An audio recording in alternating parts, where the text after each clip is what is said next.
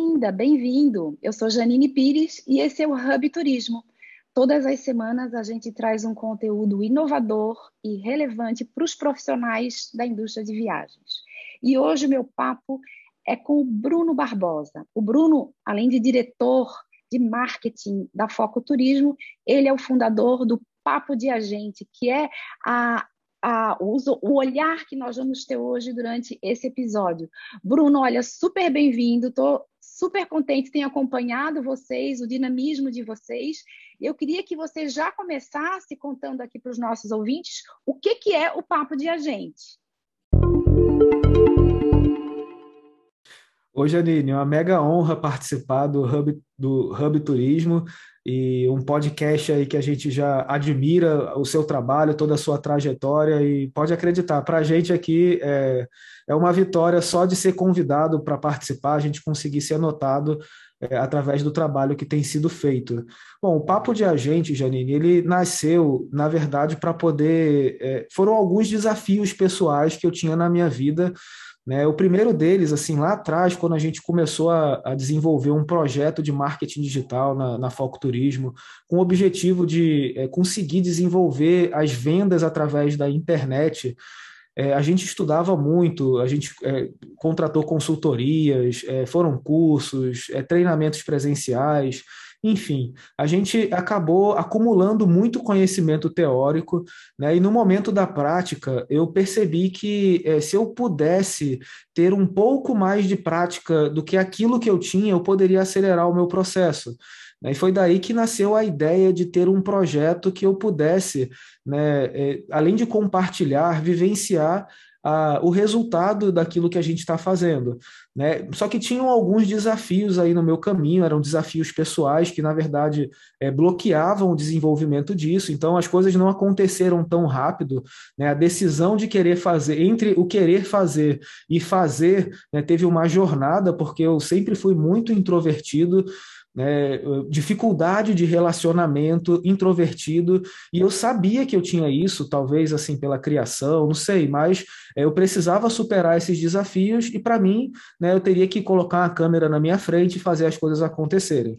Então, eu realmente eu não consegui no, nos primeiros momentos fazer isso, né? E aquilo me incomodou de alguma forma, mas eu fazia já algo na Foco Turismo que dava muito resultado e eu pensei, eu vou começar por aqui que é o quê? Criar conteúdo em blogs. Né? Então a gente escreve muito blog, a gente é muito encontrado no Google e vende muito por causa disso. Né? Daqui a pouquinho a gente fala mais sobre isso. Mas o que, que aconteceu? Eu precisava externar aquilo que estava dentro de mim, exercitar e comecei a escrever um blog de marketing digital para o turismo e fui escrevendo, né? Quando eu tinha escrito já lá, sei lá, uns 10, 15 artigos ali dentro, né? Uma vez no mês eu parava, duas vezes eu escrevia e colocava para fora. E começou a aparecer pessoas para comprar coisas que eu não vendia, né? E querer conversar comigo. Quero fazer e, esse curso, quero saber como né? que você faz isso, é. Pois é. E aí, nesse momento, o que, que aconteceu? Apareceram as pessoas e eu fui fazendo contato com elas pelo WhatsApp, tudo. Tinha um link lá do WhatsApp para mim. E eu falei, poxa, vamos fazer aqui uma mentoria. E a primeira eu não cobrei nada, eu peguei e fiz. E foi um negócio que a gente passou alguns, assim, meses assim se encontrando todo domingo de manhã, que era o tempo que a gente tinha, e eu comecei a gostar daquilo. E começou a aparecer pessoas, eu falei, pô, é legal isso daqui, mas por fazer de graça dá trabalho. É legal. aí cobrei, e aí eu cobrei um valor por semana e a pessoa pagou e não questionou nada. Pô, que legal esse negócio. Né? E aí eu passei, fiz cinco mentorias no total, sem me expor para nada.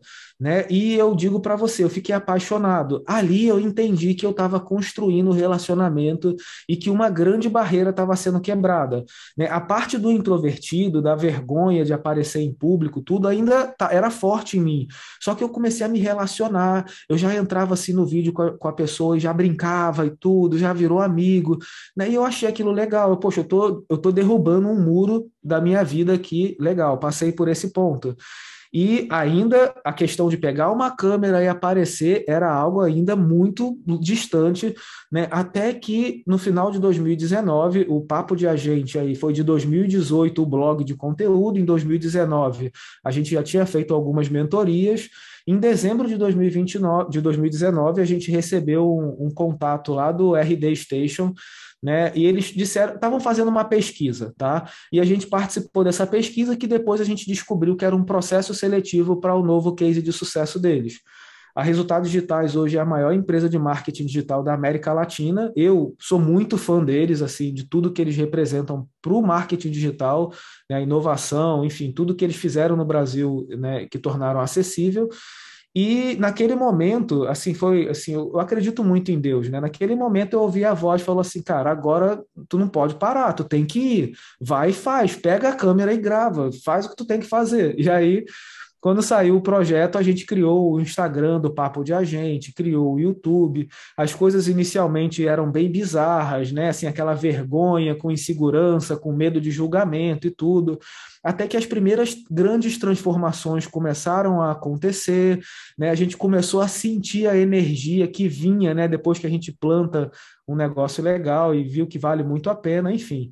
E as coisas foram ganhando forma. Hoje, né, eu tive a oportunidade, aí, há umas semanas atrás, de participar da Ugart, lá em Porto Alegre, e vivenciar um negócio na minha vida que, assim, eu não tenho vergonha de falar, porque eu confio, acredito muito em Deus, né? Mas foi no sábado do na sexta do evento, foi o primeiro dia, né? Eu peguei uma energia naquele evento, porque eu nunca uma pessoa tão introvertida chegar no evento as pessoas te pararem, ó, oh, o Bruno lá do papo de agente, pô, tira uma foto comigo e querer sentar para conversar e tudo, e o tanto de relacionamento e que as pessoas fiz. trazem é uma coisa boa para você, né? Ô Bruno, deixa eu só voltar um pouco no caso da RD, que tem a ver com uma, uma coisa também que eu constato, porque eu eu, trabalho com marketing de, de destinos, né? Uhum. E eu leio muito, eu estou sempre atrás de estudos, de tendências, e óbvio, já fiz vários cursos de marketing digital. Qual é, para mim, o grande gap que existe aí? Primeiro que a grande maioria dos cursos eles estão vo voltados para produtos. Então, a gente tem é, uma dificuldade muito grande de você fazer ou uma coisa específica para uma rede social ou um curso mais aprofundado que consiga te dar esse subsídio, né? Vocês têm uma coisa super interessante nessa formação de vocês, que é focada no trabalho do agente de viagens para a venda e todas as etapas de venda. Me conta um pouco como é que é esse conteúdo que vocês criam, como que vocês acompanham uma pessoa, por exemplo, que nunca vendeu turismo, que quer ser um empreendedor e que traz é, é, todas essas etapas. Ah, perfeito. É, o que, que, a gente tem aqui como raciocínio estratégico que é, norteou toda a criação de um projeto e que hoje a gente ensina para os alunos? É, justamente eles entenderem que marketing e vendas são coisas distintas e que se, se conectam né, em determinado ponto. Então, é, quando a gente consegue separar isso né, e entender o que está acontecendo, a gente é, consegue ter cada vez mais assertividade. E como que a gente entende o que está acontecendo? É fazer tudo de forma que deixe rastro. Né? E o marketing digital, ele, o grande diferencial dele em relação ao marketing tradicional é que você tem um rastro, né?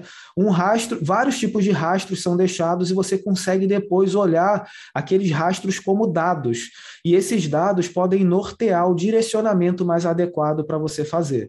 Tá? Para você tomar decisão baseada justamente nessas pegadas que ficaram. Nessas Ou pegadas seja, o que, que, que deu certo, o que, que não deu, o que, que funcionou, quem comprou, por que não comprou, quanto tempo demorou, o que comprou, é isso? Exatamente. E aí, a Resultados Digitais, que é uma empresa que, enfim, a gente paga caro para elas todos os meses aqui, eu falo porque é bom, né? Porque, assim, ó, se tu tem um sistema que você paga, vamos supor, R$ 1.500 por mês, mas ele te traz de lucro 20 mil, é caro ou é barato? Né? É caro se tu não ganha nada. Agora, se aquilo te traz resultado, vira uma máquina tecnológica, um ecossistema tecnológico, aquilo te traz muito resultado através de automações, bom, vale a pena. Né? Então, o que, que, o, o que, que a gente é, é, ensina aqui para os nossos alunos é que eles entendam assim cada uma dessas etapas, o marketing e vendas. Então o RD ele tem dois sistemas, é o RD Station Marketing e o RD Station CRM. O CRM é focado mais na parte comercial quando você começa o seu atendimento, né, o teu funil de vendas, né, a parte de atendimento, que eu diria que é onde as pessoas perdem as vendas, é em como elas estão executando um processo de vendas, né? Talvez nem tenham um processo, façam atendimento de forma aleatória e não de forma estratégica baseadas em dados né, sabendo é, o que você tem que perguntar, quando você tem que perguntar, enfim, todo, todo um comportamento, né, assim, não é que é padronizado, mas que você entende que se você fugir é, de um certo nível do teu processo, você está arriscando demais né, o que você está fazendo em relação à tua taxa de conversão lá no final, né, o tanto que tu vai converter no final. Então, assim, separando essas duas áreas, Janines, a gente explora a parte de marketing. Eu vejo muitos comentários aqui, as pessoas falam, oh, anunciei 300 reais e não vendi nada. Eu falo assim, olha, o anúncio, ele não vende, tá? O anúncio, ele não vende, existe uma jornada para ser criada. O anúncio é para você chamar a atenção de alguém na internet e fazer com que ela clique em um link que está naquele anúncio. Então, o anúncio, a única coisa que ele tem que fazer é gerar o clique da pessoa certa. O anúncio é como se fosse uma isca num anzol que tu lançou. E o mar é o, a audiência gigante que existe na internet. Existem determinadas iscas que só pescam determinados peixes. Né? Vou dar aqui como exemplo: quem conhece pescaria sabe que para pescar peixe-espada tem que ser à noite com uma isca artificial que acende, né? que tem uma pilha que fica acesa. E se tu for de dia com uma. Tu não pega, se tu for com essa isca de noite, tu não pega outro peixe, tu só, pega peixe-espada. Então a gente faz eles entenderem qual é a isca que eles vão lançar né, para poder pescar o potencial cliente certo, né? E fazer com que a pessoa certa seja atraída pela mensagem e clique naquele link. E aí começa uma jornada. Para onde que essa pessoa vai? Bom, a gente é, desenha aqui estratégias baseadas na individualidade de cada aluno, né? Mas vamos criar aqui uma jornada. Né? Ela vai para uma landing page, que é uma página de captura. Aqui ela pode baixar um material rico ou ela pode também né, ter uma antecipação de experiência. Por exemplo, eu tenho tenho aqui na minha agência uma página que traz todos os níveis de consciência do roteiro no Nordeste. Eu mostro né, que ele está cometendo um erro se ele comprar um pacote tradicional, eu mostro todas as possibilidades que essa experiência oferece, eu trago provas sociais e eu coloco um formulário mostrando assim: ó, se você quiser falar com um dos nossos consultores, é só preencher aqui que a gente entra em contato. E quando a pessoa preenche, vai direto para o CRM automático. O CRM já é outro sistema. E aí quem atende são os nossos franqueados franqueados. E aí caiu lá no franqueado, o franqueado tem uma aba que chama assim histórico de marketing. Ele sabe tudo o que aconteceu com aquela pessoa que preencheu o formulário. Aparece todo o histórico de navegação da pessoa, o que, que ela baixou, os e-mails que ela abriu, o que, que aconteceu. Você pode disparar né, automações através de e-mail com base na resposta que ela te deu, no comportamento que ela teve com você. Você gamifica o processo. Por exemplo, é, se eu tenho cinco conteúdos chaves que a pessoa tem que é, é, acessar esses conteúdos no meu site antes de ser atendida, eu sei e eu sou avisado automaticamente quando a pessoa cumprir essa jornada. Né? Por quê? Porque a gente está educando a pessoa para ela entender o valor daquilo que nós entregamos. Isso o marketing faz. A parte da venda, já quando entra no CRM, é a execução de um processo comercial que tem início, meio e fim. Então, Aí você vai construir a venda de fato, né? Vai construir. Me diz uma, é, me diz uma coisa, no caso das viagens, né, do turismo, só para a gente explorar um pouco mais, a gente tem uma coisa muito inspiracional, ainda mais agora, né, que existe ainda é, um, uma confiança frágil em viajar por conta da situação sanitária que a gente vive. Então, quer dizer que eu preciso, é, se eu fizer um, um post no, numa rede social, né, onde eu vou dizer que ó, esse pacote aqui de São Paulo para Recife custa tanto, esse hotel custa X. Né? Eu tenho um anúncio direto focado na venda é, e como que isso funciona ou não funciona junto com a questão inspiracional, ou seja, o que, que eu posso fazer em Recife, quais são as atividades que tem lá, o que, que já tem no meu imaginário sobre Recife. Como que a gente combina essas duas coisas? Olha, é, quando a gente fala de anúncios, né, assim, para prospectar de redes sociais, tudo, né, a gente primeiro, é, a gente precisa pensar em criar uma audiência, sabe, Janine? Porque senão, o que que acontece? É, quando a gente, a gente defende muito aqui a bandeira do posicionamento, é, a nossa agência se posiciona como a única no Brasil especializada em roteiros no Nordeste. Isso são é, vários destinos conjugados na mesma viagem, a gente tem uma forma única de fazer isso que ninguém mais tem. Tá? Então, quando a gente se posiciona, quando a gente busca o cliente certo e a gente chega lá na ponta da venda, né, quando entra lá no CRM, você tem muito mais qualidade nisso. Tá? Então, às vezes, quando você faz uma ação direta, isso é uma promoção de venda e você anuncia direto para pessoas abertamente na internet, você corre o risco de atrair curiosos. Né? Na verdade, é, com certeza, a maior parte das pessoas que vão chegar são curiosos. E isso daí desqualifica o teu trabalho de alguma forma. Por isso existe um processo de geração de valor através do conteúdo que não, assim, você você pode fazer os dois em paralelo, tá? Você pode tentar prospectar direto, obviamente com uma estratégia um pouquinho mais sofisticada, mas não só um preço para qualquer pessoa, dá para tu fazer um negócio direto através de uma landing page, como eu dei aqui o exemplo, né? Mostrando uma experiência e botando a pessoa para fazer contato, né? Mas do outro lado, você pode também construir uma espécie de funil de conteúdo, né? Um funil de conteúdo onde lá no topo você vai, eh, quando você lança o teu anzol, você está falando assim, Ei, me conheça, ei, eu existo, olha. E depois que ele sabe que você existe, você vai vir com outro e vai falar assim: ei, confia em mim, eu faço um negócio legal. E aí depois, por fim, você vai vir com uma estratégia de compra de mim. Então, repare que essas pessoas viveram uma jornada, por mais curta que ela seja, né, estratégica, de aumentar o nível de consciência dela em relação àquilo que você entrega como valor e não como preço. Porque senão a gente acaba virando refém né, do da, da, comparação na internet. A gente precisa explorar aqui né, o que a gente tem de diferente em relação ao, ao, às OTAs, que é o quê? O, a possibilidade de um atendimento consultivo para montar experiências personalizadas. E o atendimento consultivo é justamente naquele processo de venda que a gente vinha conversando, é você saber que primeiro você entende, e eu, a gente chama isso aqui de sondagem, a gente tem métodos próprios, né? A gente tem um método chamado de o mapa dos quatro A's, né? que são os quatro A's da sondagem. A sondagem é o momento que você entende quem é o cliente, os, os principais motivos da viagem dele, qual é a realidade financeira dele, enfim, você faz um mapa dele, um diagnóstico, para depois você, através do teu processo, você apresentar uma proposta personalizada.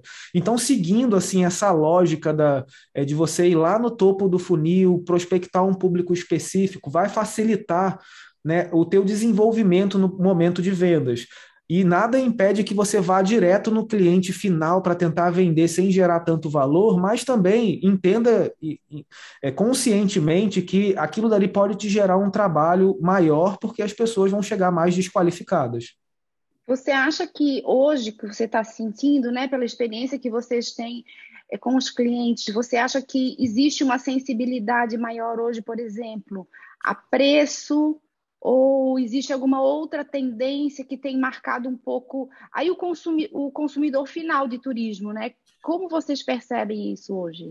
Olha, Janine, eu acredito que a gente vai viver é, um momento de ouro para as agências de viagens. É, diante de tudo que aconteceu, né, existe um movimento muito forte na internet que posiciona o agente de viagens não só mais como um agente, mas como um consultor, mas não só da boca para fora.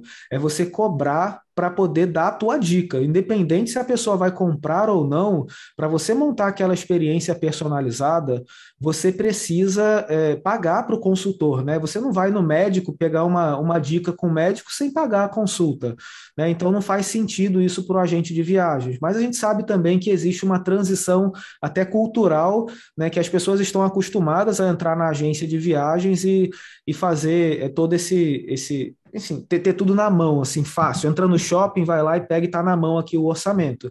E aí, mais uma vez, volta aqui aquela parte de um posicionamento e você é, trabalhar muito mais a tua, a tua capacidade de criar produtos únicos, né? Então, a gente traz muito isso nos nossos treinamentos também, principalmente no formação de agentes, né, que estão iniciando, né? Como que você vai é, criar algo que realmente possa te diferenciar né, daquilo que já existe. Né? A gente traz muitos conceitos de proposta única de valor. Né? O que, que, é isso? Como, que, como a uhum. gente traz isso para cá? Porque se você for mais do mesmo, você sempre vai estar passível à comparação. E eu acredito que esse é um momento de ouro, primeiro porque naturalmente a pandemia ocasionou um caos em todo mundo que tinha viagens compradas com as empresas que têm estratégia de preço. Quem são essas empresas? São as OTAs que não têm atendimento e você faz o teu autoatendimento, você vai lá e compra. E aconteceu um, um, um, grande imprevisto no mundo que fez com que ninguém tivesse capacidade de atender. Então, muita gente perdeu dinheiro, perdeu, enfim, perdeu sonhos. Foi uma confusão danada, é verdade menos quem tinha um agente de viagem, né? E eu acho que isso ficou muito claro, né, para muita gente. Foi. Isso pode ser, pode e deve ser explorado pelo nosso segmento. Por isso que eu digo, é uma época de, assim, especial para nossa para nossa categoria, é por conta da percepção das pessoas. Então, acho que mais do que nunca a gente tem sim que se posicionar, né? E se você é, tentar vender, né, falando de preço, né, para finalizar aqui, falando de preço e de valor, se você tentar vender o que a OTA vende, você vai ser comparado com ela. E o que ela vende é informação, tá? O que, que é informação, Janine? Informação é o preço do hotel, é o preço do aéreo. Você não paga para saber quanto custa o preço do aéreo, porque no final das contas, o atendimento do agente de viagens, a pessoa está pagando para você fazer alguma coisa. A pessoa não vai te pagar para você saber o preço do aéreo, ela quer o menor preço, porque está lá na frente dela. Né? Esse é o nível mais baixo que existe, que eu vejo que as pessoas né, insistem em ficar nele. Aqui, eu diria que é a faixa de Gaza né, do, do nosso mercado. Né? A guerra está uhum. acontecendo uhum. ali. Agora, se você pegar né, e subir dois, dois níveis né, acima, quais seriam esses dois níveis? Olha, eu tenho aqui o preço do hotel, eu tenho o preço do aéreo, eu tenho o preço do transfer, eu tenho o preço de uma experiência única, eu tenho o preço de um restaurante, eu tenho o preço de um show, eu tenho o preço de um, sei lá.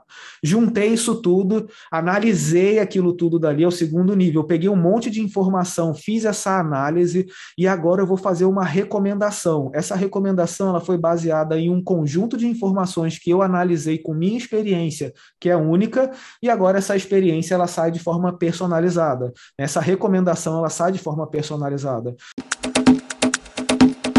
Então, é, a gente tenta fazer essa transição com os nossos alunos para eles entenderem isso, porque se você ficar naquela parte do passagem aérea ou só hotel, você vai ser comparado, não tem jeito. E se esse é o teu negócio, tá tudo bem. Aí você vai ter que jogar o jogo do volume, né? vender muito para poder ter a lucratividade. Mas no jogo da experiência, da geração de valor, você pode lucrar 30, 40, eu já vi aqui, eu tenho alunos que lucram até 50%, eu acho que é uma comissão totalmente fora da curva, né?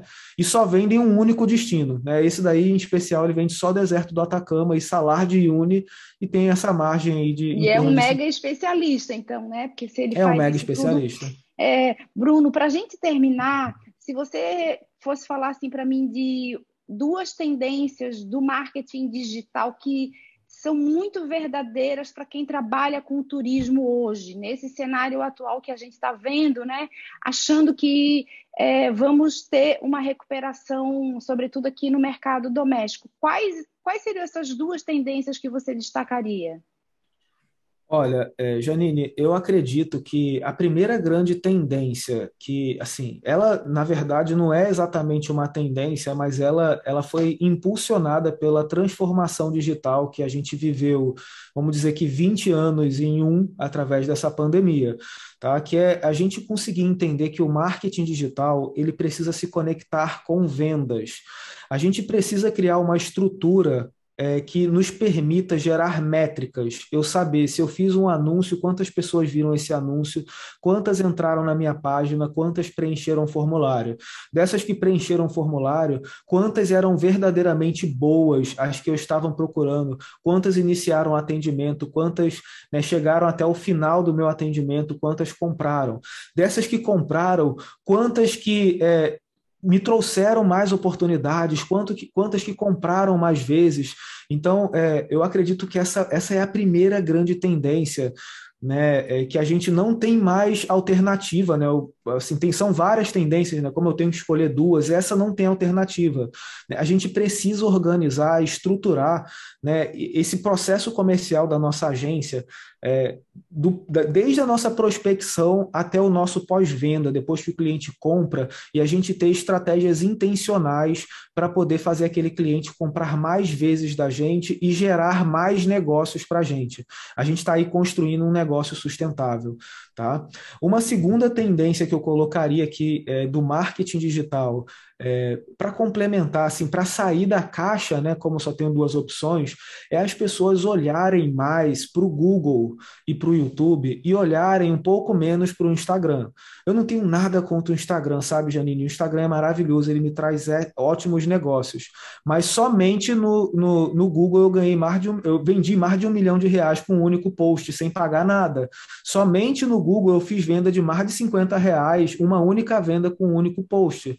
E aí, é, o que, que acontece? As pessoas ignoram isso é, e o que, que eu faço? Né? A gente tem aqui mini, mini cursos né, voltado para treinamentos de SEO, que é essa técnica que vem do inglês Search Engine Optimization, que é como você entende uma palavra-chave que tem potencial para atrair uma pessoa específica, e palavra-chave nesse caso a gente chama aqui de palavra de cauda longa, né, o long tail. Não é exatamente uma palavra, é um termo. Né? Esse termo, ele fala muito sobre a pessoa. Por exemplo, eu tenho, esse que fez o, o 50 mil, foi 44 mil a venda.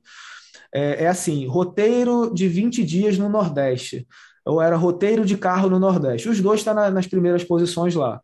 E a pessoa que chega, que escreve isso, roteiro de carro no Nordeste, ela está dizendo o quê? Cara, eu quero fazer um roteiro de carro para conhecer vários destinos. E ele está encontrando nessa pesquisa a melhor empresa do Brasil para poder fazer isso para ele.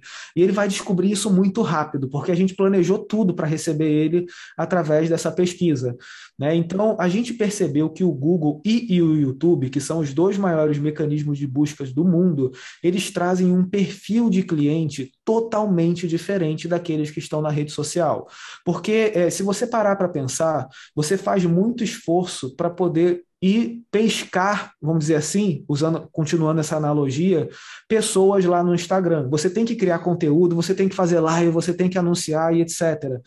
Já que no Google e no YouTube, se você cria conteúdo de forma estratégica, otimizando para palavras-chave o que qualquer criança faz, né, para ninguém achar que é difícil, e a gente tem treinamentos aqui para isso, né, simplificando para o agente de viagens, na linguagem do agente de viagens, o que, que acontece é o seguinte: a pessoa que está chegando para você foi ela que, com as próprias mãos, foi atrás de você. Ela tinha um problema, foi no Google e te encontrou. E veja bem, Janine, ela não só te encontrou, uma das maiores empresas do mundo indicou você para ela, que foi o Google, né? E essa autoridade é transferida para você de imediato. As objeções de confiança são praticamente zero de quem vem do Google.